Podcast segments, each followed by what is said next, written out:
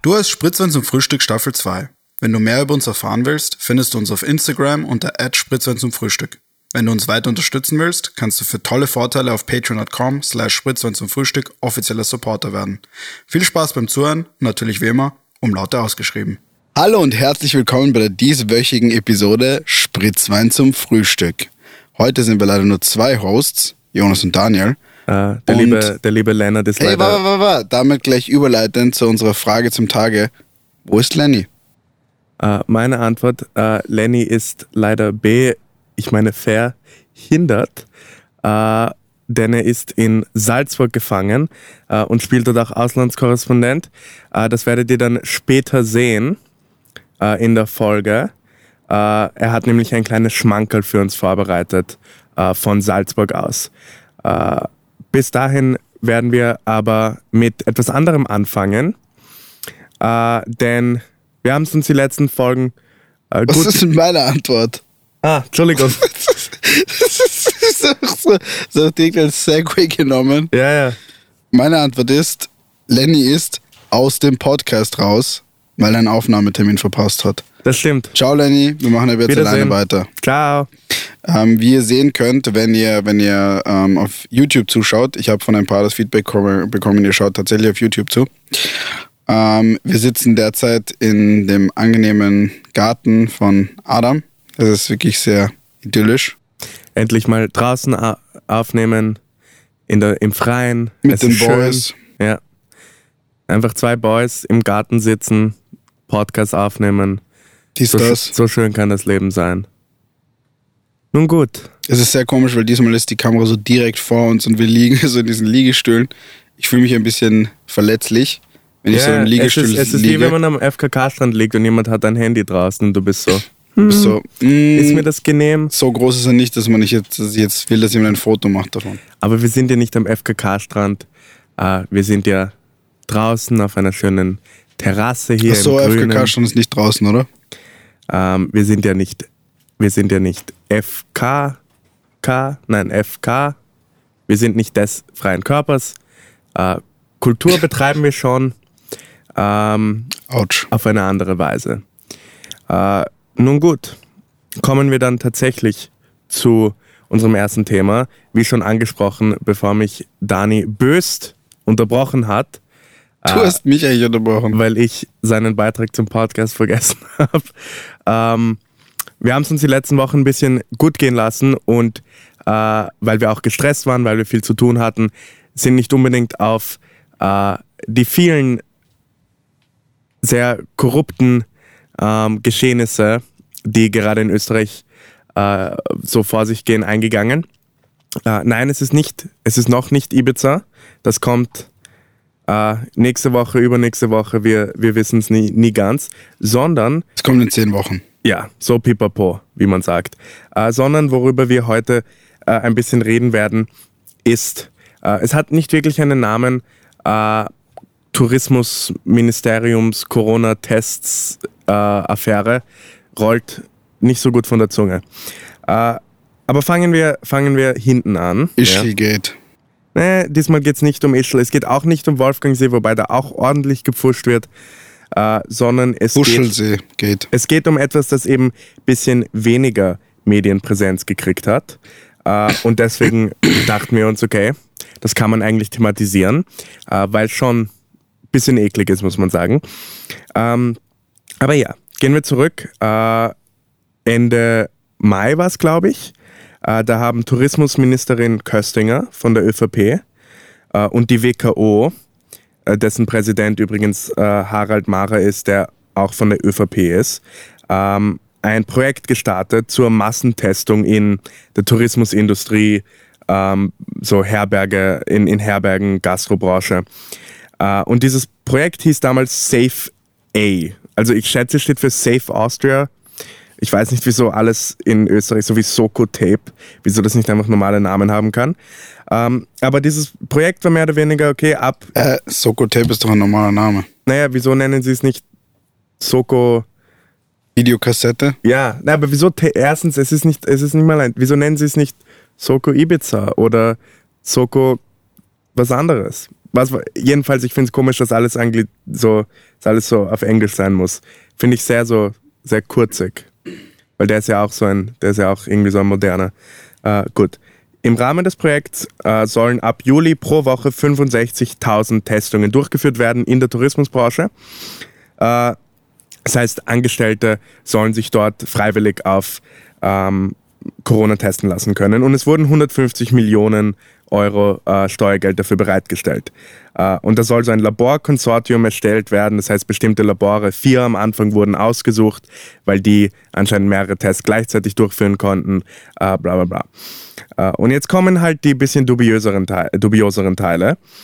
Und erstens, äh, aus irgendeinem Grund war der US-Consulting-Riese McKinsey an diesem Projekt beteiligt. Äh, kannst du daraus Sinn fassen? McKinsey? Ja. Das ist eine große Consulting-Firma aus den USA. Ja, das habe ich gesagt. Die Frage ist, gut, was, was haben die mit diesem Projekt beteiligt, äh, zu tun? Naja, vielleicht ist es ein sehr großes Projekt, 150 Millionen Euro ist viel Geld. Haben sie einfach vielleicht Consulting gebraucht. Ja, aber wofür, das ist halt die Frage, wofür? Ja, weil sie halt äh, möglicherweise wie sie am besten die Ressourcen einsetzen, weiß ich nicht. Na gut. Jedenfalls, es zeigen mehrere Screenshots von offiziellen Dokumenten des Projekts und Hinweise auf McKinsey und so auf Websites, dass McKinsey einer der drei Hauptpartner war ursprünglich, gemeinsam mit dem Tourismusministerium äh, und der WKO. Äh, und dann haben Zack Zack und äh, Krone äh, nachgefragt, was genau McKinsey eigentlich in so einem Projekt verloren hat. Zack, Zack ähm, und Krone. Ja, ja. Die zwei, die zwei größten Zeitungen Österreichs. Naja, sie sind auf jeden Fall, ich meine, sie, sie haben schon ordentlichen Journalismus betrieben. Äh, ich finde es so witzig, dass diese zwei Zeitungen genau. Das waren halt die, die berichtet haben. Der Standard hat das mittlerweile auch aufgegriffen, aber die beiden, das waren die Zeitungen, die das sozusagen das erste Mal gebreakt haben. Äh, und übrigens soll McKinsey angeblich ein Wochenhonorar von 200.000 Euro gekriegt haben, äh, was schon eine be beachtliche Summe ist. Ähm, das, das sagen so, sagt Insider-Info von der Krone. Und da gibt es auch interessante Informationen, äh, zu denen kommen wir nämlich später. Äh, und Köstinger und die WKO haben beide angegeben, dass sie nichts mit McKinsey äh, am Hut hatten äh, und dass das von den Laboren ausgegangen ist. Und die Labore haben teilweise nicht auf die Fragen geantwortet, beziehungsweise manche Labore, die später dazugekommen sind, haben gesagt, sie kennen nicht mal das Projekt Safe A, noch nie davon gehört, weil dieser Projektname existiert nicht mehr. Ähm, und ja, das Schlimme ist jetzt, nachdem die Krone und Zack Zack berichtet hatten äh, über diese vermeintliche McKinsey-Verbindung und das Honorar von 200.000 im Monat, sind auf einmal alle Links, äh, in der Woche, ja, Entschuldigung, sind auf einmal alle Links, die eins zu Dokumenten mit McKinseys Namen oder Verweisen auf die Firma McKinsey äh, geführt haben, die ganzen Links sind verschwunden. Du kriegst nur noch 404 Fehlermeldungen. Äh, das Logo und so wurde überall rausgenommen. Ähm, es geht natürlich um Unschuldsvermutungen, aber es klingt schon ein bisschen nach Pfuschen, oder? Es klingt ein bisschen nach, ähm, wer ist das? Korruption. Nein, nicht, nicht Korruption, sondern äh, einfach das, was bei den Eurofightern auch passiert ist. Wo wir einfach komplett Geld hinterzogen haben. Also Korruption. Ja, aber da gibt es ja einen besonderen Term so, dafür, oder? So, was meinst du, Geld hinterziehen oder ja, so? Aber Geld hinterziehen ist ja, wenn man Einfach wenn du Geld bekommst für nicht erbrachte Leistungen. Korruption? Ja, Korruption, aber ich glaube, dafür gibt es einen gesonderten Term.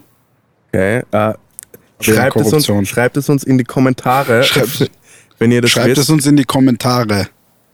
Ähm, ja. Äh, und ja, es geht jetzt. Das, das heißt, ist, das ist sehr fishy. Eh.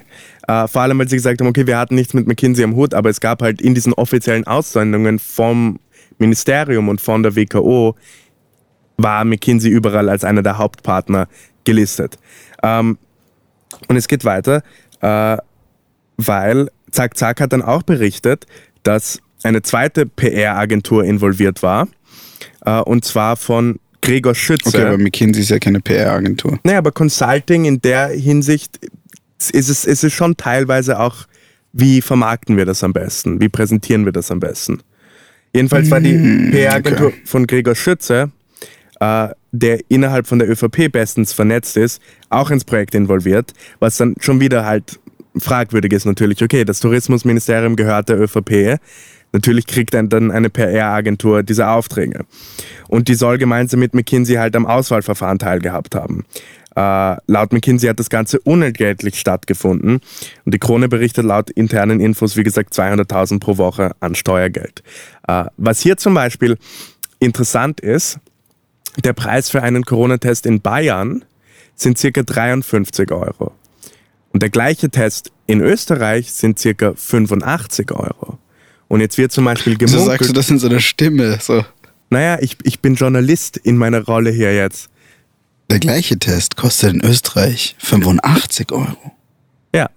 Äh, und jetzt ist halt die Frage, werden diese 32 Euro Diskrepanz oder wie viel das im Endeffekt dann tatsächlich sind, äh, ist das McKinsey-Honorar, das da drauf geht? Ähm, weil ich kann äh, mir... Was? Naja, das wird, das, da, da wird gemunkelt, dass, dass teilweise dieser Preisunterschied so hoch ist, weil externe Kosten anfallen, die du sonst nicht haben würdest. Jetzt in diesem spezifischen Projekt, ja. du kannst ja nicht alle Tests, die gemacht werden, also ich nehme an, das ist der, der Preis für alle Tests. Wieso soll, wieso soll der Preis für alle Tests, die gemacht werden, generell höher sein, weil bei einem spezifischen Projekt jemand halt Geld bekommen hat? Es war unklar aus der Quelle. Es ist auch nicht so viel Geld. Ob sich das nur, naja, wenn du, wenn du bedenkst, wie viele Tests durchgeführt, weil angesagt würde 65... Nee, ich meine, das Honorar von McKinsey ist nicht so hoch. Naja, überleg dir, angesagt wurden 65.000 Tests. Äh, Aber geht es nur um den Preis von den Tests innerhalb diesem Safe A-Projekt oder um alle Tests, die generell das durchgeführt ist, werden? Das ist unklar. Das ist Weil es sind ja, das, ich weiß nicht, wie viele Tests pro, pro Tag durchgeführt werden, aber ich glaube, dass es prinzipiell wurden schon extrem viele Tests durchgeführt in Österreich. Naja, nicht so viel. Es wurden sicher mehr als 65.000 durchgeführt. Nein, nein, aber wie gesagt, dieses Projekt, da geht es 65.000 Testungen pro Woche ab Juli in der nur in der Tourismusbranche und das ist ein Angebot, wo du dich sozusagen anmeldest innerhalb der Branche und dann kannst du immer wieder regelmäßig gratis getestet werden, um der Tourismusbranche ein bisschen unter die Arme zu greifen. Aber wenn wir jetzt mal sagen 30 mal 65.000, wie kommst du auf 30? Und das ist der Preisunterschied zwischen dem bayerischen und dem österreichischen Test. Ja, aber es wurden nicht 65.000 und das ist pro, Mon äh, pro Woche. Es hätten insgesamt jetzt, weil wir, wir, wir haben Ende Juli, sollten circa 260.000 Tests durchgeführt worden sein, laut diesem Projekt. Mhm. Rate mal, wie viele tatsächlich durchgeführt wurden. 15. Nicht mal 10.000. Okay. Ähm, ist mehr als 15. Und das sind 150 Millionen Steu das ist ja Euro crazy. Ja. Und jetzt ist die Frage, wenn wir McKinsey sozusagen tatsächlich, ich meine, McKinsey sagt, sie wurden nicht dafür bezahlt. Die Krone sagt, sie haben Insider-Info, dass McKinsey schon bezahlt okay, wurde. Okay, okay, aber wenn sie ein Honorar bekommen von 200.000 Euro pro Woche ja. und sie haben, was weiß ich, 10 Wochen daran gearbeitet oder sagen wir 50 Wochen von mir aus, wenn sie den Rest des Jahres bezahlt werden, dann sind das immer noch nur 10 Millionen Euro. Das ist trotzdem eine beachtliche Summe. Nein, nee, aber es sind nicht 150 Millionen, so nein, wo nein, ist der Rest aber des 150, Geldes? Du musst, du musst, ja auch die Tests bezahlen und die Labore und so. Ja, es aber die ja Tests, die 10.000 Tests, das geht sich ja trotzdem nicht naja, aus. Naja, aber die Idee war ja, dass du mit 150 Millionen, das wurde ja noch nicht das ganze Kontingent ausgegeben, aber die Idee ist, dass du 65.000 Tests pro Woche finanzieren kannst. Im Endeffekt haben wir runtergerechnet ja, wir gemacht. 2.000 pro Woche bis 2.500 pro Woche. Ähm, ja, äh, das Ding ist, ähm, das Tourismusministerium hat auch geantwortet auf diese Zahl von so 10.000, ja. Und sie haben gesagt, äh, das ist mangelndes Interesse seitens der Branche. Äh, das heißt, dass die Tourismusbranche nicht testen will. Äh, hier gibt es aber auch wieder Ungereimtheiten. Nämlich, im Moment dürfen nur gewerbliche Beherbergungsbetriebe teilnehmen. Das heißt nur welche, die eine WKO-Mitgliedschaft haben. Und wenn ihr euch erinnert, die WKO ist de facto ein verlängerter Arm von der ÖVP. Die ist in keiner Weise unabhängig, sondern der Vorsitzende von der WKO ist auch Vorsitzender vom, von einem von den ÖVP-Fonds. Ja? Okay, aber gewerbliche, gewerbliche Unterkünfte sind doch einfach Hotels. Nein, aber du kannst. Nein, nein, nein. Ähm, das heißt einfach gewerblich in dem Sinne, dass du bei der WKO äh, dass du Mitglied von der WKO bist. Er ist übrigens Präsident des Wirtschaftsbundes der, äh, der ÖVP. Du kannst unabhängig sein, dann bist du nicht Teil von der Wirtschaftskammer. Ja, aber dann bist du ja trotzdem gewerblicher Beherberger. Ja, aber das ist, das ist ein, ein einfach so ein Fachjargon-Begriff. Gewerblicher Beherbergungsbetrieb heißt in dem, Fall, in dem Fall, dass du eine WKO-Mitgliedschaft hast. Mhm, okay. Und das Ministerium meint, dass das an der gesetzlichen Interessensvertretung durch die WKO liegt, dass du bei Privatbetreibern nicht sicherstellen kannst, dass die Förderungen wirklich innerhalb sozusagen des, des Gesetzesrahmens für die Förderungen verwendet werden. Für mich macht diese Erklärung mit einem staatlichen so Krisentestprogramm nicht wirklich Sinn, dass du sagst, okay, bei den Privaten können wir das nicht sicherstellen, weil du zahlst ja im Endeffekt für die Tests. Ich verstehe nicht unbedingt, was es dafür, was da für Probleme entstehen können. Für mich, ich will natürlich jetzt niemandem Schuld in die Schuhe schieben, weil es gilt die Unschuldsvermutung. Wir können hier nichts, keine, keine Vorwürfe, dies, das, Ananas, aber es klingt so. Es klingt so. Es ist nicht so. Es klingt so, es als klingt hätte so, als würden sie nur den Leuten, die bei der WKO sind, diese Vorteile geben, weil das Tourismusministerium der ÖVP gehört, die WKO von einem ÖVP-Funktionär und Politiker geleitet wird. Ähm, das Ganze ist schon fragwürdig. Äh, und die Neos, die sich weiterhin beweisen als, ich weiß nicht, ideologisch, weiß ich nicht, was sie sind, aber sie sind zumindest als Oppositionspartei einigermaßen nützlich, äh, haben eine parlamentarische Anfrage eingebracht, und wieso das so ist. Und in der stellt sich übrigens auch heraus, dass in der Aussendung für das Testprogramm kein Wort von dieser verpflichteten WKO-Mitgliedschaft steht. Das heißt, das ist irgendwie so ziemlich. Ich finde es immer noch am verrücktesten, dass McKinsey einfach jetzt komplett aus der Rechnung ausgenommen wurde. Ja, ja, das ist. Mhm. Aber ich muss auch ganz ehrlich sagen, ich finde diese McKinsey-Sache nicht so bedrohlich, weil die haben natürlich auch so Zweigstellen in Deutschland und Österreich.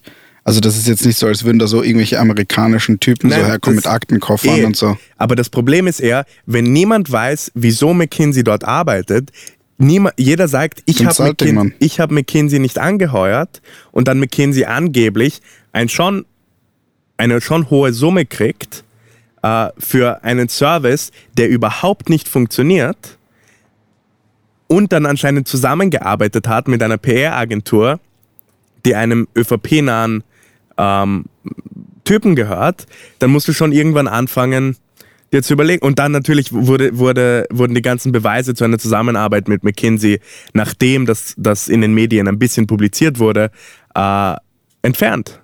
Aber was ich da nicht verstehe, ist, warum war es davor möglich, das, das, das zu sagen? Also warum war es davor möglich, diese Informationen zu erhalten? Und danach, wo es publik wurde, ähm, waren die Informationen dann weg. Ich meine, die, wie ist das möglich, dass sie sie jetzt verstecken? Naja, das Ding ist, Wieso haben sie es davor nicht auch versteckt? ja, weil sie anscheinend gedacht haben, okay, niemand wird sich zu viele Gedanken, oder ich weiß nicht, ich meine, Korruption wird Ich meine, wie ist es möglich, dass sie jetzt einfach das wegnehmen? Wenn sie, wenn sie diese Arbeit gemacht und das Geld bekommen haben, können sie ja nicht einfach so, das, also ich weiß nicht, das macht ja naja, keinen Sinn. wie gesagt, es sind überall Ungereimtheiten, weißt du, Krone hat Insider-Info, dass sie 200.000... Jonas hat Insider-Info. Jonas hat nämlich jetzt derzeit. Ja, was habe ich? Nein, nein, nicht. Okay. Sag weiter. Die Krone, dass es 200.000 im Monat, äh, in der Woche waren. McKinsey sagt, es war unentgeltlich. Sowohl Tourismusministerium als auch WKO sagen, sie haben McKinsey nicht angeheuert, sondern die Labore waren es. Die Labore wissen teilweise nicht mal, dass das Projekt existiert. Äh, so und so viele Tests wurden angerechnet und ja, alles, äh, nichts macht Sinn in der Hinsicht. Das ist sehr dubios. Eh.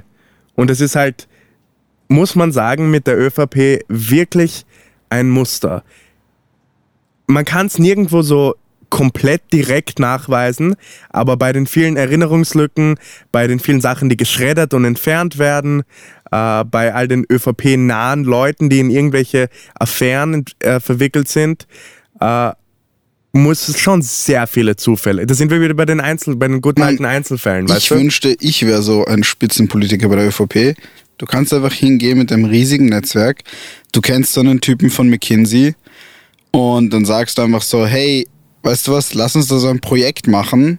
Ähm, ich, ich, ich könnte dich da anheuern einfach. Wir, wir können das einfach machen. Wir brauchen ein Consulting-Ding.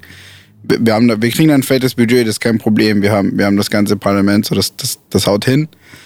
Und dann kannst du da so theoretisch gesehen halt, du bist ja nicht ganz dumm und dann ist es zwar vielleicht ein bisschen dubios, aber eigentlich passt schon und im Endeffekt hast du da nett Geld gemacht. Ja.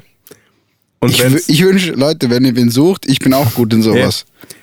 ja, Ich, und bin, ich bin auch nicht dumm. im Notfall, weißt du, wenn es schief läuft und irgendwer, irgendwer kriegt Wind von der ganzen Sache, Nach Russland fliehen. nein, einfach löschen.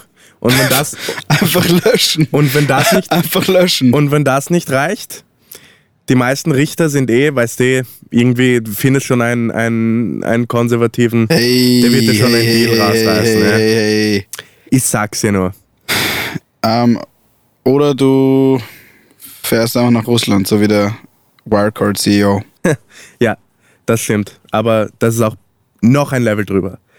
Äh, gut, Ja. so viel zu. Aber da werden wir noch, da werden wir noch, da werden wir schon am Laufen halten, was da noch passiert in dieser Affäre. ja, Vielleicht, vielleicht stellt sich raus, es war alles, ist alles mit rechten Dingen gelaufen. McKinsey hat das alles unentgeltlich gemacht. In Wirklichkeit musste man nicht Teil der WKO sein und es war lediglich ein Missverständnis. ja, und Schweine können fliegen. Und ich. Man, manche, manche können fliegen. ja, welche denn? Da, da ist ein Buff, gell? Suizide, suizidgefährdete Schweine. Oh, das ist auch ein Thema, das wir in der Linken mehr thematisieren müssen. Wieso redet niemand über die suizidgefährdeten Schweine? Wieso redet niemand über die suizidgefährdeten Schweine? Das ist das, sind, das wird uns als Linke wirklich vereinen. Oder Faschistenschweine, die können auch fliegen. Das stimmt. Und zwar direkt, ja. Ja, ähm, wo wir beim Thema Fliegen sind, äh, wir haben leider nicht unseren Auslandskorrespondenten einfliegen können. Deswegen müssen wir jetzt ähm, ein Video von ihm einfliegen lassen über die Internet Cloud. Das ist das Boomerhafteste, was ich jemals gesagt habe, glaube ich. Ja. Ähm, und dieses, dieses, äh, das Jonas vs. Dani wird diese Woche ähm, über die über die Internet Cloud ab, abgespielt, über das, Mhm. Über das World Wide Web. Ja. Und ähm, weil, wir haben jetzt lange kein Jonas vs. Dani mehr gemacht, weil wir nachgehinkt haben und wir hinken noch immer nach, Daran hat aber sich nichts geändert, aber wir machen Ja. trotzdem weiter. äh, und wir haben jetzt, weil wir jetzt, jetzt so digital sind mit World Wide Web und der Korrespondent Äh, von die, online, Die, Inter, die Cloud. ja, haben wir keinen Bestrafungshut, sondern wir haben einfach einen Bestrafungszufallsgenerator. Was ich immer nicht verstehe bei der Cloud ist, wo ist die? Wo ist die? Ist die oben? Wo ist die Cloud? Da Gut. jetzt zum Beispiel gerade, wie funktioniert die Cloud, wenn da oben brauche ich, ich, ich verstehe es nicht. Gut, und die Strafe für die heutige Folge ist Spritzwein on the scenes.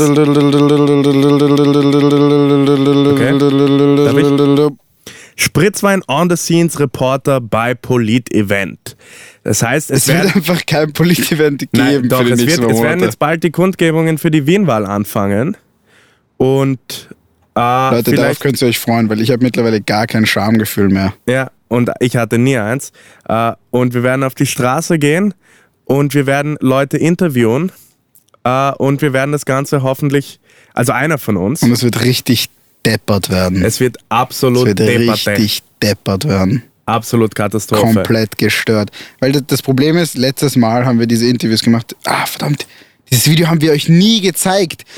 Wir haben so ein lustiges Video damals gehabt und Jonas, der Schlaraffenesel, hat die SD-Karte verloren. Ich hab sie jetzt wieder. Er hat jetzt wieder, aber wir, und deswegen haben wir euch nie dieses Jonas vs. Danny gezeigt, wo ich auf die Straße gehe und Leute die dümmsten Fragen stelle und Jonas auch. Damals war es mir noch viel unangenehmer, aber mittlerweile bin ich halt durch diesen, äh, dadurch, dass ich so ein Sales ähm, äh, nicht netter Mensch geworden bin, sind mir Sachen nicht mehr so unangenehm und Jonas, dem Psychopathen, ist sowieso nie irgendwas unangenehm gewesen.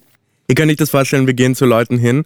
Das war direkt nach Ibiza, ja. Wir dachten, okay, wir verwenden, wir, wir, wir irgendwie Wir müssen dieses Ja. Video rausbringen. Das wird, Ja. das wird als Spritzwein Plus äh, auf Patreon, genau. werden. Wenn ihr dieses das Video sehen schon wollt, geplant. schaut das auf Patreon. Es sind dann solche Fragen wie, äh, ja, was haltet ihr von Ibiza? Und dann reden sie urlange darüber und dann sind wir so, hä, was, also, das verstehe ich jetzt nicht. Was ist das? Wer ist Strache? Und dann sind wir so, ja, ich wollte nur fragen, ob du irgendwelche Tipps so zum Klubben hattest so auf Ibiza. Reisetipps auf Ibiza. Aber ich finde das Geilste war so, was, be was bedeutet Österreich für dich? Dann sagen sie so irgendwas und dann so, äh, leider falsch. falsch. Österreich kommt vom germanischen Wort Osterriki, was bedeutet Reich im Osten. Tut mir leid. Ja. Oder eine, eine, meine Lieblingsfrage war eigentlich so, äh, Sie haben ja gehört, Kurz hat die Balkanroute geschlossen, ja. Wie soll ich jetzt meine serbische Oma besuchen gehen? Das fand ich war auch eine köstliche Frage. Ich finde das Geilste, ich weiß nicht mehr, was genau die Frage war, aber es war ähm, so, ja, die ungarischen, die ungarischen Medien äh, werden gleichgeschaltet oder so. Ja. Äh, und, und dann war, und, und das ist bedrohend für die Demokratie. Und dann war ich so, ja, aber es kann mir eigentlich egal sein, ich kann nämlich gar kein Ungarisch. Wieso interessiert das das eigentlich? Ich verstehe das eh nicht. Das war, ah, ja. Äh, wir bringen das raus. Noch ein Plug für unser Patreon. Es ist wirklich, Äh, es ist ab wirklich 3 witzig. Euro im Monat. Ab 3 Euro, Gut. aber da kriegt sie den Content nicht. Stimmt, ab 5 Euro im Monat. Ab 5 Euro im Monat. Ich nehme es zurück. Äh, insofern, so, noch so ein Video wird kommen. Und zwar für den Verlierer und das wird lustig werden, Mann. dieser, dieses Jonas vs. Dani. Dani und ich wissen nicht, was Leon hat, was der liebe Larry für uns vorbereitet Der hat. Lörres. Äh, wir schauen und hören jetzt das Video, das er gemacht hat. Yo, Spritzwein Gang, what's up? Hier ist der ländliche Lenny aus dem wunderschönen Filzmoos hier in einem Feld. Ähm, ich bin hier gerade aber auch an ein bisschen einer Straße, das heißt, sorry, falls Autos vorbeifahren sollten. Ich werde versuchen, die einzelnen Segmente so schnell wie möglich rüberzubringen. Es geht gerade auch ein ordentlicher Wind, deshalb sehen meine Haare wie irgendwas aus, aber egal. Schon immer so aus, Ich konnte es leider nicht ins Studio schaffen, aber ich habe mir gedacht, ich folter euch trotzdem ein bisschen. Und zwar mit einem Jonas versus Dani zum Thema Landwirtschaft Oh Gott. und äh, Land generell, I guess, und Berge und alles, was so dazugehört. Weil ich die verlieren. letzten zwei Wochen gerade hier verbracht habe und ursentimental bin. Ja, let's go. Die Frage Nummer eins. By the way, pausiert einfach das Video nach den Fragen. Ich vertraue euch, dass ihr euch die fucking Antworten nicht schon vorher reingezogen habt. Ähm, pausiert einfach das Video nach den Fragen. Und Stell dir vor, wir hätten wieder einfach so gemacht. schätzt eure dass wir Antwort. Das sind Schätzfragen, das sind bewusst keine Multiple-Choice-Fragen. Weil your boy hat sehr viele Bestrafungen zu erledigen und ihr solltet das jetzt auch hier mal aufholen. Deswegen Schätzfragen. Und ich fange jetzt gleich mal an mit der ersten Frage. Und zwar hier hinter mir am Feld, da oben, ich weiß nicht, ob man es jetzt sieht, sind gerade zwei Bauern unterwegs, die das Heu zusammenriechen, das äh, schön zum Trocknen hier gelegen ist, um das dann später mit der Maschine zu Heuballen zu verarbeiten. Und nicht nur die machen das, sondern hier im gesamten Umkreis seht ihr überall an den Hängen, zumindest jetzt hier hinter den Bäumen auch ein bisschen, äh, relativ steile Felder, die aus irgendeinem, für irgendeinen Zweck äh, bewirtschaftet werden. Sei das, äh, um Wege in Schuss zu halten, um Heu zu produzieren, um das Vieh dort grasen zu lassen. Sämtliche Wiesen, die man hier sieht in Filzmoos, werden bewirtschaftet. Äh, und das this, sind man? teilweise recht große Flächen, von denen wir da sprechen. Deswegen meine erste Frage. Wie viel Hektar bewirtschaftet in Österreich ein durchschnittlicher Betrieb? Also wie viele Hektar kommen sozusagen, Hektar bewirtschaftete Fläche kommen auf einen Agrarbetrieb? Schätzt mal und ich sage euch gleich die Antwort. Mach Pause. Ähm, wie viel ist nochmal, wie viel ist nochmal ein Hektar? Ein Hektar ist ein Kilometer. Nein, nein, nein. Es ist. Was ist nochmal ein Hektar? Ein Hektar ist doch. Ist das ein Kilometer mal ein Kilometer? Nein, nein, Oder nein. ist Ein das Hektar ist, 500 glaub ich, Meter mal 500 Meter? Ich glaube, ein Hektar ist weniger. Ein Hektar, Google. Wir wissen schon so wenig. Sind 10.000 10.000 Quadratmeter. Was ist das? Das 100 ist mal 100 ein Meter? Zehntel eines Quadratkilometers. Nein, äh, 10, also 100 mal 1% 100 eines- Meter. ja, 100 mal 100 Meter. Ah, okay, das ist nicht so viel. Ähm, hm. 100 mal 100 Meter ist nicht so viel. Außerdem, was war das für eine endlos lange Aber Einführung? 100 Hektar sind ein Quadratkilometer, oder? Was? 100 Hektar sind ein Quadratkilometer, oder? Ähm, du musst es verhundertfachen, ja. Okay. Was sagst du? Ich sag, äh, pff, schon eine schwierige Frage. Ich kenne mich überhaupt nicht aus mit. Ich sag 150 Hektar. Ist das zu viel? Hm, durchschnittliche Bauer. Es gibt viele kleine Betriebe, aber ein Quadratkilometer ist nicht so viel. Ich sag 100. Du hast 150 gesagt? Mhm. Ich sag 151. Okay, du, du kompletter. Ich hasse dich. Ja, meine Aber. Lieben, äh, die Antwort äh, ist natürlich 45 Hektar Scheiße. pro Agrarbetrieb. Jetzt ist es natürlich so, äh, dass die Zahl ziemlich stark variiert, je nach Terrain, das man bewirtschaftet, und je nach, äh, bewirtschaftet und je nach Grund für die Ich denke, Bewirtschaftung. Arte, oder was? Ähm, aber unterm Strich kommt im Durchschnitt sich wie so ein richtiger 45 Hektar pro Agrarbetrieb raus. Das ist ziemlich viel. Äh, aber das ist so. Das heißt, äh, falls ihr da gerade sehr falsch wart, nicht mein Problem. Und es geht schon weiter zur nächsten Frage. der Sodala, Typ denkt, der ist meine Lieben. Ähm, hinter mir rauscht gerade ein bisschen ein Bächlein. Ich hoffe, man hört mich trotzdem gut.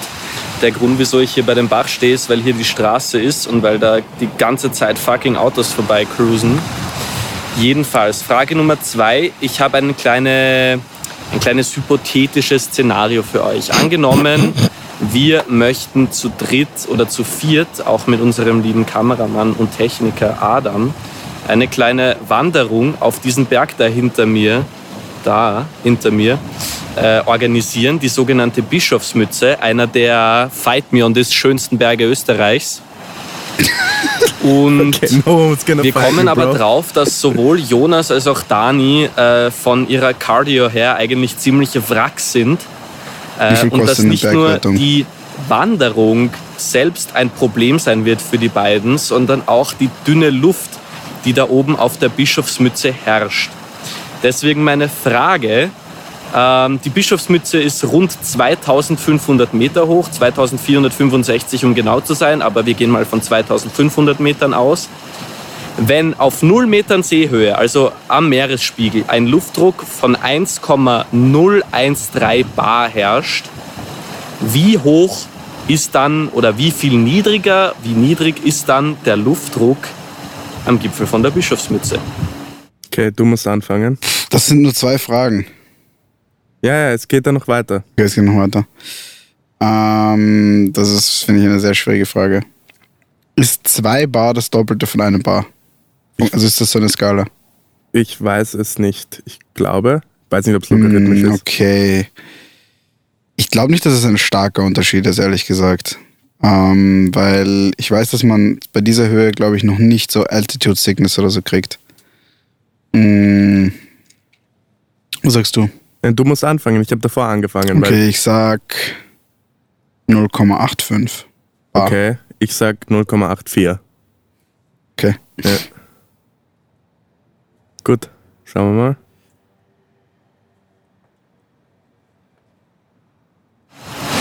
So, meine Lieben, in etwas alpineren Gelände, ich rede ein bisschen lauter, weil da unten ein Jo, fetter Klammbach geil. fließt. Nur Kontext für die, die zuhören und nicht zuschauen. Lenny war davor auf einer angenehmen Wiese äh, und jetzt trägt er einen Fahrradhelm und ist Nein, an- das ist ein Mountain und ein Helm. Mountainhelm. Ist er mit einem Mountainbike da? Nein, nein, So der, der, der klettert gerade, der ist gerade Okay. auf einer Kletterung. Ja, und jetzt klettert er gerade in, in steilem Gelände. Steil im Gelände, ja. Ja. Geht jetzt um die Antwort der Frage Nummer zwei. Und zwar herrscht in 2500 Metern Seehöhe circa ein Luftdruck von 0,735 Was? Gut, 2 zu Oh, 0 moly. für meine Wenigkeit. Do what you want with that information. Bin schon gespannt, wer gewinnt. Was tut das, aber was tut das zur äh, Sättigung? Also wie viel, wie viel Luft kriegt man dann tatsächlich? So, meine Lieben, Frage Nummer drei. Ist nicht Ich habe relevant. ein bisschen die Montur gewechselt. Äh, Jetzt ist eine Kuh im. Hintergrund. Ähm, hier hinter mir steht eine wunderschöne Milchkuh, Bertha die heißt leider sie. absolut keinen Fuck gibt, dass ich hier gerade rede. Und dann nochmal Bertha, vielleicht schaut sie her, vielleicht auch nicht. Ähm, wie ihr schon sehen könnt, sie hat ein prächtiges Euter, das äh, eins unserer meistkonsumierten Getränke produziert, nämlich Milch. Und deshalb meine Frage, wie viel Liter Milch produziert denn die durchschnittliche Milchkuh Alter. im Jahr, wenn sie täglich gemolken wird? Peace. Okay, können wir Bro. kurz darüber, über, über die Art, wie er redet? Er präsentiert das Ganze wirklich wie so ein, Richtiger wie so ein. Puls 4 Quiz, Mann. Nein, eher wie so ein, so, so ein so ZDF-Quiz, Mann. Ja, oder was auch immer. Es ist immer so, immer zuerst ein Fakt. Hier steht die österreichische Milchkuh. In Österreich gibt es Okay, circa okay, okay. Wie 400.000 viele, wie viele. Liter Milch? Aber Wie viel Liter Milch? ich sag, sie produziert im Jahr wie viel geben die in einem Dings ab? Das ist schon schwierig. Ich sag im Jahr circa, sag mal 300, na sag mal 400 Liter Milch. Da, nie im Leben. Er hat gesagt, täglich gemolken. Die geben doch urviel, die sind doch fette Tiere. Mm, Ich sag, weil ich nicht so sein will, sage ich 100 Liter. Okay. Schauen wir mal. Ja? Ja, meine lieben Hiker-Freunde, ähm, wir bewegen uns da sogar im Gebiet von einem ich glaub, ich hab mich Fachbegriff, echt verschätzt. nämlich bei der sogenannten Milchleistung, ähm, die eben die Menge der, des Outputs an Milch in einem Jahr beschreibt, manchmal auch äh, in einem Zyklus von der Geburt eines Kalbes bis zu dessen Trockenstellung, der in der Regel 305 Tage beträgt. Meistens äh, ist das dann aber in einem Jahr. Also wird das auf ein Jahr einfach hochgerechnet, was da genau insgesamt so auserkommt. Und bei einer durchschnittlichen Milchkuh, die tatsächlich für diesen Zweck ähm, gezüchtet und auf die Welt gekommen ist, ähm, sind das äh, extrem viel äh, Liter pro Jahr. Ui. Nämlich, Trommelwirbel, letzte Frage, 7179 Liter im Jahr. Die produziert 20 Liter pro Tag? Bist du depperte? 7000 Liter? Das ist einfach so ihr Gewicht mal sieben in einem Jahr. Mehr sogar. Ich glaube, die wiegen weniger. Die wiegen 500 Kilo oder so. Na gut, das nennt man dann wohl Wahnsinn. Shutout. Absoluter Wahnsinn. Ich habe 100 gesagt. Krank, aber. diese Viecher. Krank. Danke fürs Mitspielen. Ich versuche gerade auf den Himmel zu fokussieren. Bitte bleib. Dankeschön. Er vergisst immer, dass ein Podcast ist. Ich bin jetzt Meier ähm, und werde jetzt ein Bier trinken gehen. Und ihr, meine lieben Zuhörerinnen und Zuhörer und meine Damen vor den Mikros, genießt den Wow, Spritzwein. Und bis nächste Woche. Peace. Okay, ich glaube, ich bin mir ist nicht schon bam zu. war das, war das jetzt so seine, seine Galileo so Aufnahmedings? Schickt er das direkt an Galileo, weil er will auch Reporter on the Scenes werden? Er geht jetzt nach Thailand und, und interviewt so Affen, die am Tag ein Packerl Chicken oder so. Weil das kann ich Das für ein skurriler Vergleich. Kennst du das nicht? Galileo hat immer solche Videos gemacht. Das waren, dieser Affe in Thailand raucht ein Packerl am Tag. Aber wer kauft ihm die Zigaretten? Moderatorin Stephanie Gödde ist mit am Start. Stefanie Görde, oder? Naja, er heißt Stefan Gödde, aber dann habe ich schon Moderatorin gesagt und dann ist, ja, das nennt man, das nennt man irrelevant, weil du verloren hast, mein Lieber. Und zwar 3 zu 0. Das nennt man irrelevant, weil du verloren hast. Brr. Und das heißt, du darfst on the scenes Reporter für Ich muss sagen, Spritzwein. das mache ich eh gerne, solange ich Ja. nicht diesen Korb ansprechen muss. Das musst du aber auch machen. Nein, ich bin immer noch der Meinung, dass es ehrlich gesagt wirklich Lenny machen sollte. Gut, wir reden, wir reden darüber, Darüber können es, wir das extern ist reden. intern. Was für extern? Extern des Podcasts. Ach so, intern unter uns. Ja, aber extern der Aufnahme. Aber intern unter uns. Aber extern der Aufnahme. Äh, gut, was. Ich hoffe, euch hat das gefallen. Wir waren ein bisschen natürlich gezwungen, umzudenken. Äh, Ich Daniel, fand's gut. Ja, Daniel und ich haben nicht erwartet, dass Lenny so komisch drauf sein würde. Ich aber ziemlich witzig. es war nichtsdestotrotz unterhaltsam. Ich hoffe, ihr habt was gelernt über unsere Landwirtschaft. Äh, wir haben jetzt geredet über das Tourismus, Tourismusministerium. Das ist ja auch eigentlich das Landwirtschaftsministerium. Und jetzt haben wir sogar noch Fakten dazu. Ja, und Werner Kogler ist der Sportminister. ja, was auch lustig ist. Ähm, Weil er ist. Äh, ja. Äh, aber die durchschnittliche Milchkuh gibt über 7000 Liter Milch im Das ist Jahr. absurd. Auf 2500 Meter Höhe hat 0,735 Bar.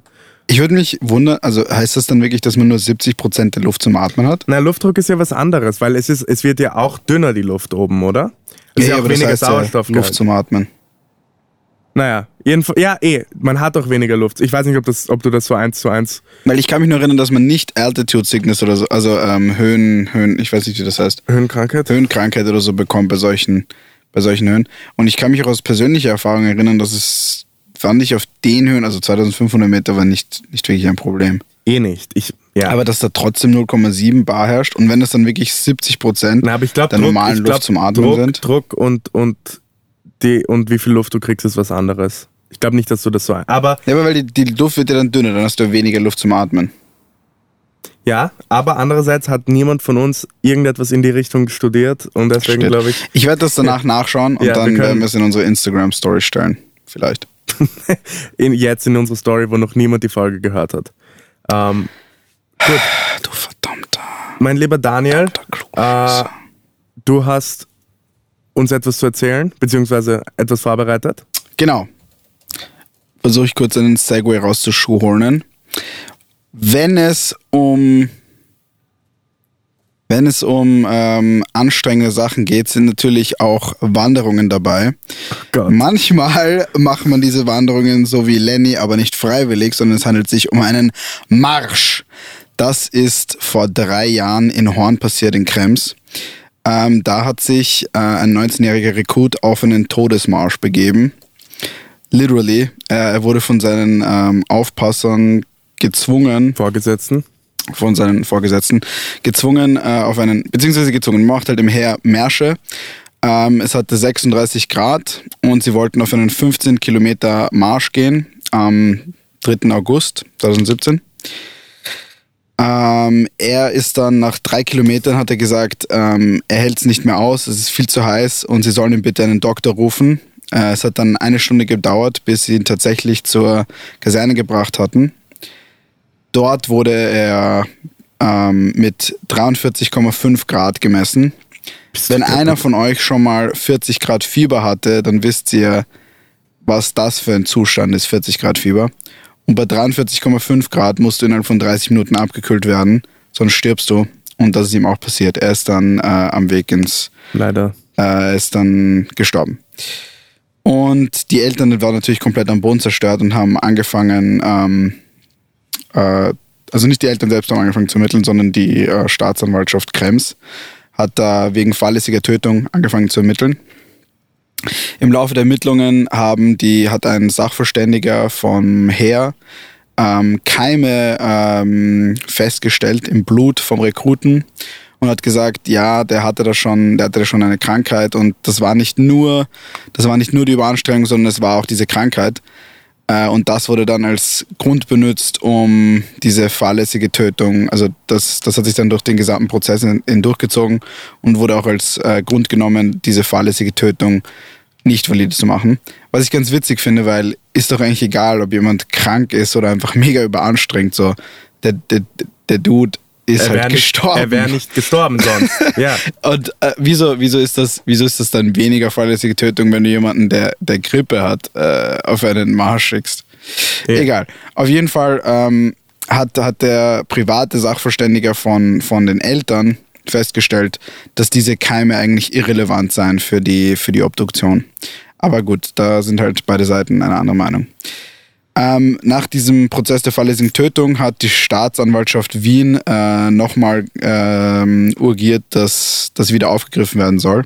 Und es wurde gefahndet wegen äh, mangelnder, wie ist das? Mangelnder, nicht Aufpassung, aber mangelndes, äh, Vorsicht oder? mangelnder Vorsicht, also nicht Vorsicht, sondern mangelndes so auf, auf, Aufsichts, ah ja, mangelnde Aufsichtspflicht. Oder ver, verpassende, ich, Du hast es nicht so mit dem Begriff. wie heißt der genaue Begriff? Ich bin nicht gut mit genauen Begriffen. Ähm, die Aufsichtspflicht der Vorgesetzten wurde einfach nicht äh, genug erfüllt. Im Laufe dieses Prozesses ist es aber wieder ähm, dazu gekommen, dass äh, sie gesagt haben, es trifft sie keine Schuld. Der Anwalt der Familie wollte dann nochmal, ähm, wollte dann äh, es nochmal wieder aufgreifen, aber das wurde abgewiesen. Und somit ist der Prozess ähm, erledigt. Äh, und der Anwalt hat auch gesagt, sie wollten zum Europäischen Gerichtshof der Menschenrechte gehen, aber das muss man privat bezahlen. Das kann sich diese Familie nicht leisten. Deswegen ist dieser Fall vermutlich für immer geschlossen. Ja, und dieses Urteil, das endgültige sozusagen, ist erst heute oder gestern gefallen, oder? Ja, Und deswegen. gestern. Und Genau. das, das, was ich denke, was, was irgendwie absurd daran ist, ist, ähm, wie dann das Heer schon fast frech darauf reagiert. Sie sind so, ja, aber die Aufpasser, also die, die Vorgesetzten, die haben wirklich was draus gelernt und die gehen auch jetzt viel vorsichtiger damit um. Ja, wow. Ich bin so, Mann, die haben den Dude umgebracht und sind Ja. so, na, aber ich sag's dir jetzt, jetzt schicken wir die Leute Ja. nicht mehr auf so Ich Märsche. bin mir sicher, als, als, als seine Eltern bist du so, ja, ja, jetzt wird, das wird mein Sohn zurückbringen. Zu wissen, dass sie sich in Zukunft verantwortungsvoller verhalten werden. Und, und, und sie hatten davor auch schon, sie hatten davor auch schon eine Regelung, dass ab 28 Grad äh, um 12 Uhr zu Mittag äh, musst, du solche, musst du solche Märsche im Offenen äh, vermeiden. Und da haben sie gesagt, da werden sie, das werden sie jetzt nochmal straffen. Und das finde ich schon witzig, weil der Typ ist einfach gestorben und die sind Wie einfach witzig. so. Naja, ich finde es ja, halt irgendwie. Absurd. Oder halt krank. Ich weiß nicht, ich, also ich, ich meine das jetzt nicht provokant, aber ja. ich finde solche Sachen halt irgendwie immer witzig, weil im Endeffekt nichts passiert. Sie sind einfach so, ja, das, we'll, we'll look into it. We'll look Ey, into it. Aber ich finde, ich finde das, ich finde dieses, diese Geschichte gerade auch so arg, weil sie irgendwie ein sehr guter Mikrokosmos ist von allem, was so mit so österreichischer, so, äh, so innen so, so Zwischenkorruption falsch läuft, weil wir haben das auch bei, bei den Polizeiermittlungen gesehen, dass das oft ins Leere läuft, weil einfach die Leute innerhalb vom Ministerium halt Leute kennen und dann, und dann versickert das irgendwie. Und jetzt beim Militär ist es halt irgendwie ähnlich, weißt du, das ist, die haben so viel, die haben so viel Zug innerhalb von den Ministerien, die haben so viel, so viel ähm, Macht, dass sie das Ganze einfach untergehen lassen können oder, ja. oder halt einfach irgendwie sagen, ja, okay, da gibt es irgendwelche Keime und dieser Typ war ein bisschen krank und obwohl wir ihn mehr oder weniger gezwungen haben und anscheinend unsere eigene Regel, dass man bei 28 Grad nicht mehr marschen soll, missachtet haben, ist es trotzdem seine Schuld. Und wir können nicht zur Rechenschaft gezogen werden für fahrlässige Tötung. Ja, ich finde prinzipiell, ich meine, darüber haben wir schon sehr oft geredet, aber ich finde prinzipiell der Fakt, dass Menschen nicht zur Rechenschaft gezogen werden können, wenn das der Fall, der Fall ist, und in solchen Fällen ist es eindeutig so, weil jeder andere ähm, wäre zur Rechenschaft gezogen worden. Ja. Wenn ein Turnlehrer gesagt hätte, wir gehen jetzt auf diesen Marsch und der krepiert, dann wäre er im Gefängnis. Ja. Und der einzige Grund, warum der nicht im Gefängnis ist, ist im Herr. Und ich verstehe irgendwo, dass man sagt, okay, man muss Härte aufbauen im Militär und man muss solche Disziplinen aufbauen. Ja, gut, von mir aus. Aber das außen vor gelassen. Ja. Das ist ein wichtiges Mantra im Herr. Und das verstehe ich auch, weil wenn du halt im Krieg bist, dann musst du halt äh, Härte zeigen ja, und, und Härte wir wissen, wie oft wir in den Krieg Aber ich finde, okay, aber das außen vor gelassen. ja, das kannst du nicht ignorieren in Österreich. Naja, es ist schon, es ist jetzt nicht das Unwahrscheinlichste, dass wieder irgendwann Krieg ausbrechen wird. Ja, aber ich sage, es gibt die Möglichkeit. Okay, trotzdem, Österreich ist nicht. Okay, aber wenn wir Leute für den Krieg vorbereiten, ich sage nicht, dass das Militär das absolut gut macht, aber ich sage nur, wenn wir sie dafür vorbereiten, finde ich es auch, finde ich es verständlich, dass man halt Härte unter Anführungszeichen trainiert. Aber gleichzeitig muss es doch möglich sein zu sehen, wenn jemand literally am Sterben ist. Ja. Also, und den dann sterben zu lassen. Ich meine, ich, ich, ich verstehe schon, dass man halt Härte, dass man Härte bei den Leuten äh, einbläuen will, aber du musst doch checken, wenn jemand stirbt. Und der Typ ist ja legit gestorben. Also ich ja, denke, ja. ich könnte unterscheiden zwischen einem Das kommt Typen, ja auch nicht aus dem Nichts. Allem, wenn du den anfasst und der ja, hat 43 Grad, dann solltest du dich vielleicht denken so, hm, Eh. Und wenn dich jemand so anschreit, so bitte gib mir den Doktor, ich verbrenne gerade, ich werde sterben. Ich weiß nicht, dann kommt es mir halt vor, so als wäre dieser Sergeant einfach so gewesen, so, na jetzt, jetzt, jetzt wir marschen jetzt weiter. Eh. Marschen, jetzt stirb jetzt da. Weißt du, ich hätte gesagt, gut, du gehst auf den Marsch, dieser Typ sagt, schau, mir geht's nicht so gut, ich will nicht unbedingt mitgehen. Sagst, okay, messen wir schnell Fieber, ja, du hast 38 Grad, ist schon zu viel, wir gehen nicht. Oder dir geht's schlecht. Weil ich finde auch, ich finde auch, was dann das Problem natürlich ist, im Militär ist, dass alles so hierarchisch ist, dass du als Einzelperson nicht sagen kannst, okay, hey, mir geht's gerade nicht gut und deswegen will ich das nicht machen, weil dann bist du sofort irgendwie, erstens widersprichst du dann deinen Vorgesetzten und zweitens bist du dann halt irgendwie schwach und dann gehörst du nicht ins Militär und es, ist, es arbeitet einfach so viel Propaganda. Ich meine, jeder Junge von euch, der bei der Stellung war, wird wissen, wie viel einem eingebläut wird, dass das Heer irgendwie so der wahre Ort ist und das Zivi zum Beispiel, das ist der Heeresersatzdienst für alle, die es nicht aushalten und solche Sachen. Ja, ich muss sagen, ich habe das nicht so stark mitbekommen beim beim, beim ich meine, allein wenn du dem, wie heißt der, Zeilinger oder so, oder Meislinger zuhörst. Informationen über die, also über, das, über den Zivildienst. Ich finde, ich find, wenn du den Leuten dort zuhörst, du merkst einfach, wie, ich meine. Ja, aber ich finde, sie haben nicht explizit irgendwas so gesagt. Also zumindest bei mir nicht. Ja, jedenfalls, ja, ist es eine sehr kranke Geschichte, wie ich finde. Und dass das Ganze jetzt irgendwie einfach so entschieden wurde, ja, irgendwie Pech gehabt, selber schuld, ist vor allem auch, finde ich, für die Eltern krank. Ich, ich glaube, das impliziert auch zum Beispiel, dass sie keine Entschädigung kriegen und auch wenn natürlich Geld ihren Sohn nicht zurückbringen wird, ist es trotzdem irgendwie ein e- etwas, das einem helfen kann. Und ich finde es auch echt so wild, weil Kosten abzuwickeln und so. was hätte dieser Typ machen sollen? Ja, Was hätte er machen sollen? nein, es ist, er ist gestorben, weil sie auf diesen Marsch gegangen sind. Und Sonst wäre, er nicht und gestorben. wäre er nicht auf den Marsch gegangen, wäre er halt komplett, wäre er vermutlich im Heeresgefängnis gelandet. ja, eh, weil er sich widerse- widersetzt und so. Also, das ist schon der Fall. Gut. Eh, Ich finde, es ist, Aber- ich finde, es ist ein ähnliches Argument, wenn Leute sagen, ja, alle Leute, die an Corona sterben, hatten irgendwelche Vorerkrankungen und sagst, ja, aber sie sind ohne Corona nicht gestorben. Selbst wenn sie Lungenprobleme hatten, haben sie gut mit denen leben können. Du stirbst nicht an Asthma. Aber wenn du dann Corona kriegst, dann schon. Das heißt trotzdem, dass du an Corona gestorben bist und das hättest du nicht Corona bekommen, wärst du nicht gestorben. Und egal, ob dieser Typ jetzt Fieber hatte oder so, er wäre nicht gestorben, wenn er nicht auf, diese, auf diesen Marsch gegangen wäre. Und insofern muss man das Ganze so behandeln, als ist er aufgrund des Marsches gestorben, weil es ist ja passiert. Und ich finde, das sollte dann auch rechtliche Folgen mit sich ziehen. Ja. Sehe ich auch so.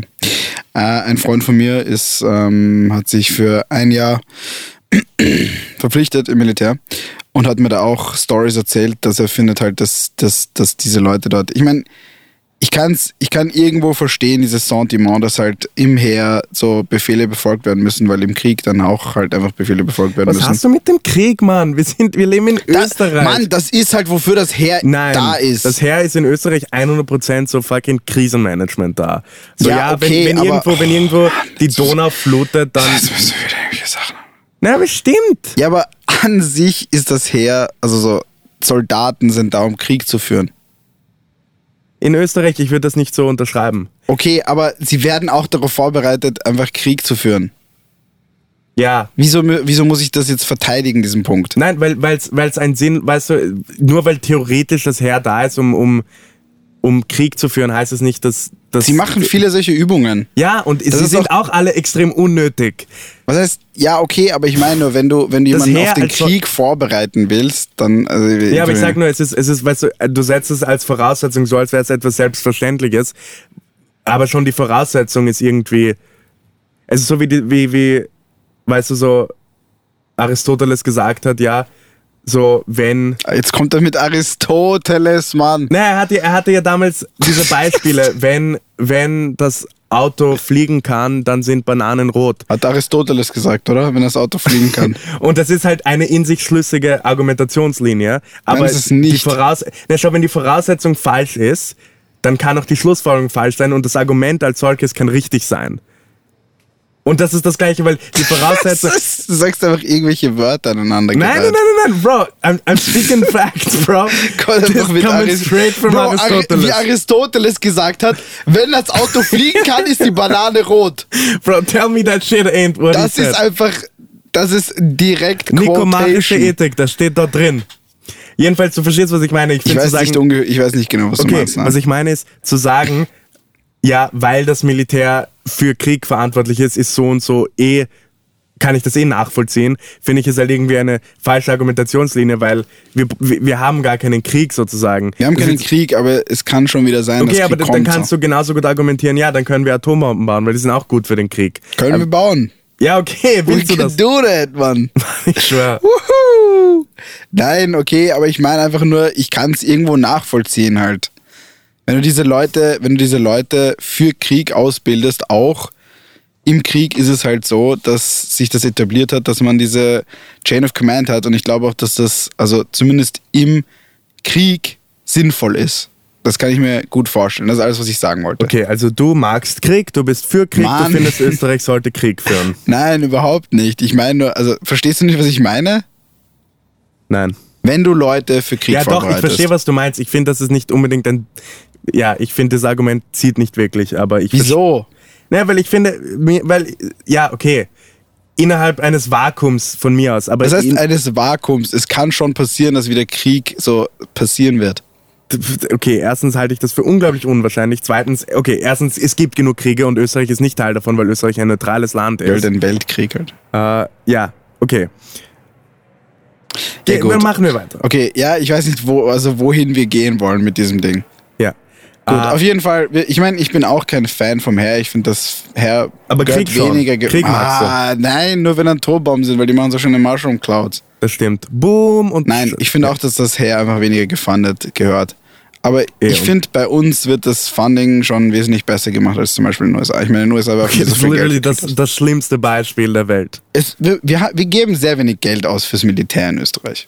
Im Vergleich dazu, wie viel wir aus. Schau, wenn wir zum Beispiel das ganze Geld um irgendwie, wenn, wir, wenn wir dem Militär so Krisenmanagement entziehen würden und stattdessen eine tatsächliche, so, ich weiß nicht, von der Feuerwehr noch eine extra Branche oder so hätten, dann müssten diese ganzen Leute, die im Endeffekt ihre Zeit damit verbringen, fucking Bäume aus der Donau zu fischen, nicht auch noch im Schießen ausgebildet werden. Und dann könntest du die Heerespflicht auch überhaupt abschaffen und sagen, wir haben zum Beispiel nur eine Zivildienstpflicht oder Das so. würde uns halt jemand so mega easy einnehmen können, Mann. Wir hätten Nein, keine Leute mehr, die nicht. schießen Wir können. sind in der EU. Wir hätten keine Leute mehr, die schießen Doch, können. Deutschland kommt, macht warm, uns- warm. sie Dann kommt ganze NATO. Deutschland, Mann, ich sage dir, die haben keine so gute Geschichte oder sowas. So.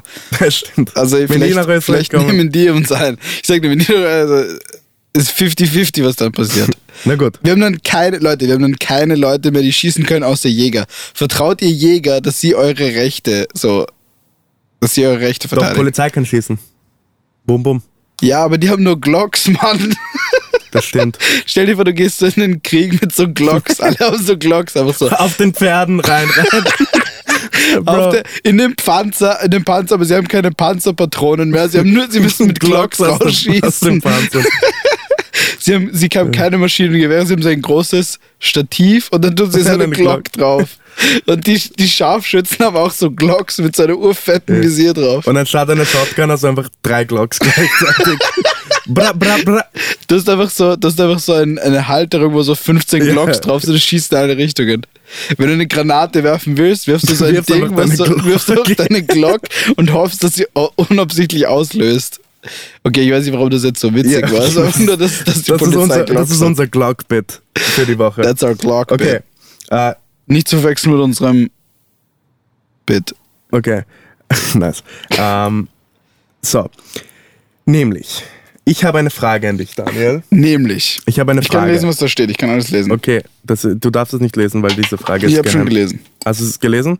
Okay, Frage an euch alle. Was haben Donald Trump, Viktor Orban und HC Strache gemeinsam?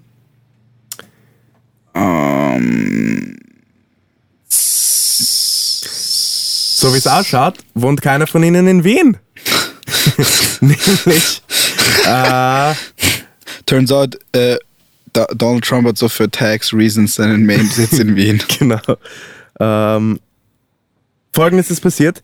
Die unter Anführungszeichen linke Kleinstpartei, wie der Sprecher des Team HC Roland Hafbauer betont, Wandel. Äh, Strache beschuldigt, seinen Hauptwohnsitz nicht wie angegeben in Wien-Landstraße zu haben, sondern in Weidling in Klosterneuburg. Äh, kurzer Fun-Fact zu Weidling. Weidling hat Jetzt kommt irgendwas mit Rechtsextremismus. Weidling hat zwei Ehrenbürger, laut Wikipedia. Adolf Hitler. Nein. Und einer von den Ehrenbürger ist der antisemitische Schriftsteller Adam Müller-Gutenbrunn. Wie ich eine Ausgabe des Vorarlberger Tagesblattes anno 1922 äh, entnommen habe, habe ich sehr viel Recherche gemacht, ist eigentlich nicht relevant für die Geschichte über Strache. Aber wollte ich nur anmerken. Wir müssen vielleicht das Ding mit AH rausschneiden. Aber es hätte sein können. Ist nicht, Öst, ist nicht äh, Adolf Hitler in Österreich immer noch Ehrenbürger oder so? Oder in irgendeiner Gemeinde? Das, ja, ich glaube, ich glaub, diese Geschichte gab es, aber ich glaube, das wurde ihm entzogen. Ich glaube, das war einfach so, die Leute haben ganz drauf vergessen. Das war, aber da, euch das war wirklich so. Strache war so. Ad oder war das Norbert Hofer? Ich bin mir nicht mehr sicher, aber ein, einer, entweder hatte Strache oder Norbert Hofer waren so. Da Adolf Hitler Gott sei Dank tot ist, kann er auch gar kein Ehrenbürger mehr sein und deswegen müssen wir ihm den Titel nicht entziehen. Das war damals so die Argumentationslinie. Vermeintlich. Ja. Also nein, das war wirklich, das war wirklich, was er ja, gesagt aber hat. ohne Quellenbeleg ist immer schwierig. Das habe ich in einem Interview gesehen. Also das Okay. war wirklich so. Okay, okay. Das ist keine Gut. Lüge, das habe ich mir Das, nicht das, erfunden. ja, nicht, nicht, kommt nicht von uns, kommt von einem Interview. Jedenfalls. Ich kann das dann einbetten. Hier ist das folgende. Äh, Strache muss am Stichtag, das ist der 14. Juli, das heißt für circa zwei Wochen, äh, seinen Hauptwohnsitz und damit seinen Lebensmittelpunkt in Wien gehabt haben. Sonst darf er nicht antreten. Und Strache bzw. das THC betonen natürlich, dass sich das Team THC. grundsätzlich nicht mit Anpatzereien linker Kleinstparteien beschäftigt. Roasted. Äh, und der Strache natürlich in Wien wohnt. Äh, und er spricht aber was dagegen, nämlich es gibt einen Aktenvermerk im Zuge der Casinos-Ermittlungen von 2019 äh, und dort wurde Straches Mutter irgendwie befragt und sie hat angegeben, dass Strache seit mindestens 19 Jahren nicht mehr in der Wohnung in der Landstraße wohnt. Yo, it, it, it be your own people. Ja, und die Beamten selbst haben dann protokolliert, dass keinerlei Gegenstände von Strache in der Wohnung gefunden wurden. Okay. Das ist ja urwitzig. Dieser Typ tut seit 20 Jahren so, als würde er in Wien wohnen. Ja. Wie ist es noch nie aufgeflogen? Und naja, Was? ja, ich weiß auch nicht. Äh, Was? Okay, das ist ja komplett absurd. nee. Und ähm, es berichten außerdem Nachbarn seines Hauses in Weidling, dass sie sich dort regelmäßig mit Frau und Kindern aufhält. Ich meine, natürlich, wer will mit seiner Familie nicht am Land leben, vor allem während, ich weiß nicht, eines Lockdowns zum Beispiel? Und er hat gesagt, ab März ist er dort wieder eingezogen. Ich glaube nicht, dass du während des Lockdowns mit deiner Familie lieber in Landstraße bist als in Weidling. Ähm, ein Weidling. und die Nachbarn haben auch gesagt, dass es schon seit langer Zeit immer ein- und aus gibt und dass er einen eigenen Chauffeur hat, der ihn immer von, von Wien-Landstraße nach Weidling in Klosterneuburg fährt. Aber auf jeden Fall, dass man ihn dort oft reden und sogar husten hört. Also, mh, Strache, pass auf. Ähm, Ist Reden und Husten? ja, das stand im Interview, das fand ich amüsant. Äh, und dass man halt auch Frau und Kinder, also die, die Pippa, Hier hört man auch Husten. äh, ja, nicht nur. Ja, die, die, die, die Strache da drüben, die, äh, die tun schon viel reden und hu husten. husten so husten hören sie auch. Also falls ihr da Kennen was hört, dann, äh, so? ja, die, ich, falls das relevant ist, weiß ich nicht. Und manchmal tun sie auch laut husten. Also das sollten sie anschauen. Gell? Das erinnert mich an meinen Nachbarn, der uns bei der Hausverwaltung verpetzt hat. Also hier wieder eine Dani-Hausverwaltungsgeschichte. So zu laut gehustet. Soll ich dir erzählen? Das ist, Nein, wir sind noch nicht, ich wir sind noch nicht. Wir haben noch, wir haben noch was. Ähm, okay, das heißt, das wurde von der äh, Partei Wandel, äh, von der, Entschuldigung, nicht Partei, sondern von der linken Kleinstpartei Wandel ähm, berichtet. Aber ich finde es geil, dass er sie einfach geroastet vorgelegt. hat. Aber so, wir lassen uns nicht von linken Das war nicht er, das war Roland Hofbauer. Parteien Ja. bekleckern. Und Strache wurde dann angezeigt, ähm, weil er seinen Wohnsitz angeblich nicht ordnungsgemäß gemeldet hat. Das finde ich schon Also witzig. seinen Wohnsitzwechsel zwischen äh, Klosterneuburg und Wien. Das ist, ich finde, meiner Meinung nach so eine der österreichischen Anzeigen Ja, ever. Ja, so, extrem. du hast nicht ordnungsgemäß Extrem. deinen Wohnsitz gewechselt. Das ist übrigens, ich weiß nicht, ob ihr das wisst, aber das ist mega streng eigentlich. Also ihr dürft, Ja. ihr müsst innerhalb von einer Woche oder so euren Wohnsitz ummelden, sonst begeht ihr eine Straftat. Das Eh, ist schon das ist- extrem österreichisch, Das ist oder? lustig, weil in Amerika zum Beispiel, dort, dort gibt es so etwas wie einen Meldezettel nicht. Du wohnst mu- einfach dort, wo du gerade wohnst und es Du ist jedem nicht mal so, scheißegal. du, musst nicht mal, du musst nicht mal einen Ausweis haben dort ja, oder so. eh. Bei, ich meine, teilweise bin ich dankbar dafür, weil es hilft einem schon in vielerlei Hinsicht, aber manchmal ist es auch so zach. Ja, du wirst Ja. halt immer geprofiled als Das stimmt. scheiß Ausländer. Ähm, ja, bis Mitte August soll jetzt von der MA62 ist es, glaube ich, die, das, die dafür verantwortlich ist, also von irgendeiner Magistratsabteilung auf jeden Fall ein Beschluss gefasst werden, ob er antreten darf. Das heißt, es besteht tatsächlich die Möglichkeit, dass Strache nicht antreten darf. Und ich hoffe so sehr, dass das passiert, ich, weil, ich sincerely doubt it. aber das wäre, ich finde, das wäre mega lustig, weil, Er kann ja auch einfach umziehen. nein, weil er muss am Stichtag dort Wann gewohnt ist der haben. Stichtag? 14. Juli, der war schon. I sincerely doubt it.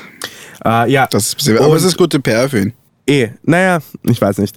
Äh, es kann aber auch sein, dass sich das erst im Nachhinein als illegitim herausstellt, vor allem wenn die obrige Klage, die ich jetzt erwähnt habe, durchgeht. Dann könnte das Ergebnis der Wahl angefochten und wir müssten wieder wählen. Das ist so ein Affentheater, also jetzt ohne ich wollte Spaß. übrigens, ge- äh, ganz lustig, ich wollte gerade einen Tweet von HC Strache vorlesen, weil er hat sich dann mit Norbert Hofer auf, auf Twitter gefetzt. Das Neueste, was er getweetet hat, ist Facts don't care about your feelings. das kann man nicht erfinden. Ja. Facts don't care about your Nämlich, feelings. Ben Norbert. Hofer, Norbert Hofer hat das folgende getweetet. Sollte der Wohnsitzlimbo des THC-Obmanns durchgewunken werden, wird es zu einer Wahlanfechtung kommen. Ja, auf Seiten der FPÖ, wir wissen, wie Ich gerne die das Wahlen so geil. anfechten. Die sind früher vermutlich so gemeinsam Bier trinken gegangen. Ja. Nach, und, und jetzt hassen die sich einfach. Schau. Und er hat, und Strache hat zurückgetweetet, Tweets eines Verzweifelten. Wer bereits 100 Tage vor einer Wahl die Anfechtung plant, hat offensichtlich sich selbst und seine Partei aufgegeben. Tausende FPÖ-Funktionäre und Mitglieder werden ständig von ihrer Spitze enttäuscht. Besser ein Neubeginn mit mir als mit diesen Typen. Okay, aber ohne Spaß, Strache ist. Ich meine, der Typ ist halt. Ich mag ihn nicht als Mensch und er betreibt schreckliche Politik, aber der Typ hat so drauf, Mann. Ja. Der Typ ist so ein guter Politiker, das ist verrückt. Weil wenn ich das lese, dann, dann bin ich auf Straches Seite, Mann. I'm not gonna lie. Aber was ich auch, was ich extrem lustig finde, ist jetzt. Und das ist auch so richtig so. Sie planen vor, sie planen 100 Tage davor schon die Anfechtung, Ja, ja, ja. Aber ganz kurz, ein, ich habe ein extrem lustiges Bild im Kopf, ja, weil niemand, niemand interessiert sich mehr für die FPÖ, weil die sind so ziemlich tot jetzt. Niemand Wie viel interessiert Prozent sich haben die eigentlich so derzeit? 10 maximal. Damn. Niemand interessiert sich mehr für äh, niemand interessiert sich für das THC, weil die kriegen überhaupt nur 5%, aber die infighten die ganze Zeit und es sind einfach sie in so einem kleinen Ring, wie sie miteinander kämpfen. So die zwei Kinder, die so durchgefallen sind und dann die anderen Parteien sind so rundherum und sind so, was geht ab, Bro? Nein, die anderen Parteien sind so, fight, fight, Ja, fight, fight. Aber es war lustig, weil äh, so früher, früher war halt die FPÖ die Partei, mit der du was angezettelt hast, wenn du als Oppositionspartei was machen wolltest. Aber jetzt bringt sie nicht mehr, weil niemand interessiert sich mehr für die FPÖ. Jetzt ist es halt die ÖVP natürlich. Ich meine, die haben auch die ganzen Wähler abgekriegt. Aber halt, ich finde das trotzdem so lustig, dieses einfach diese die Idee, dass einfach die FPÖ und DRC sich die ganze Zeit fetzen und komplett ignorieren, dass beide überhaupt keine politische Relevanz mehr haben. Ja, aber ich glaube, THC wird ein Comeback machen, Mann. Ja. Und wir werden live mit dabei sein. Das ist übrigens auch lustig, weil es wird ihm nochmal vorgeworfen, dass Strache halt Illegales betreibt, weil äh, er, er hat diese Kampagnen ja, äh, unterschreib unsere Unterstützungserklärung oder so und du kriegst ein Bier und ein Würstel. Und irgendwie ist das halt. Das ist, klingt illegal. ja, ja, das ist so wie, wie so Wählerstimmen in, kaufen. in Russland, wo Jelzin so Geld ausgegeben hat auf der Straße. literally, Ja. literally. Aber die Bierpartei macht das Gleiche. Wobei die geben einfach nur Bier aus. Also da musst du nicht unterschreiben. Okay. Ah. Ja, ich denke, das ist dann was anderes. Ja. Bei der, bei, den, bei der einen FPÖ-Kundgebung, wo wir waren, musste man zahlen für das Bier. Ja, das ist. Das war zart. Eh, aber dort war Was so, heißt, du- du, dort war so das und du kriegst gratis. Wir waren bei einer FPÖ FPÖ-Kundgebung? Ja, Mann. Wann? Vor einem Jahr. Spritze zum Frühstück. Ha. War ich da mit? Ja, Mann. Okay. Wir waren zu zweit dort. Wir waren bei einer grünen Kundgebung. Bei einem grünen Vielleicht war ich Fest. mit Kasper dort. Ich bin mir Ja, du sicher. warst nicht mit mir dort. Ja. Ähm, Ja. Gut. In dem Sinne, egal ob gemeinsam mit einem Vertreter von McKinsey oder pro Jahr 7.500 Liter oder 7000 Liter. in deinem Hauptwohnsitz in Weidling in Klosterneuburg. Am wichtigsten ist es, dass ihr noch immer den Spritzwein zum Frühstück genießt. Wir wünschen euch eine wunderschöne Woche. Wir hoffen, ihr habt diese Folge genossen. Bis zum nächsten Mal. Wir lieben euch. Verabschiedest du dich auch noch? Ciao, Leute.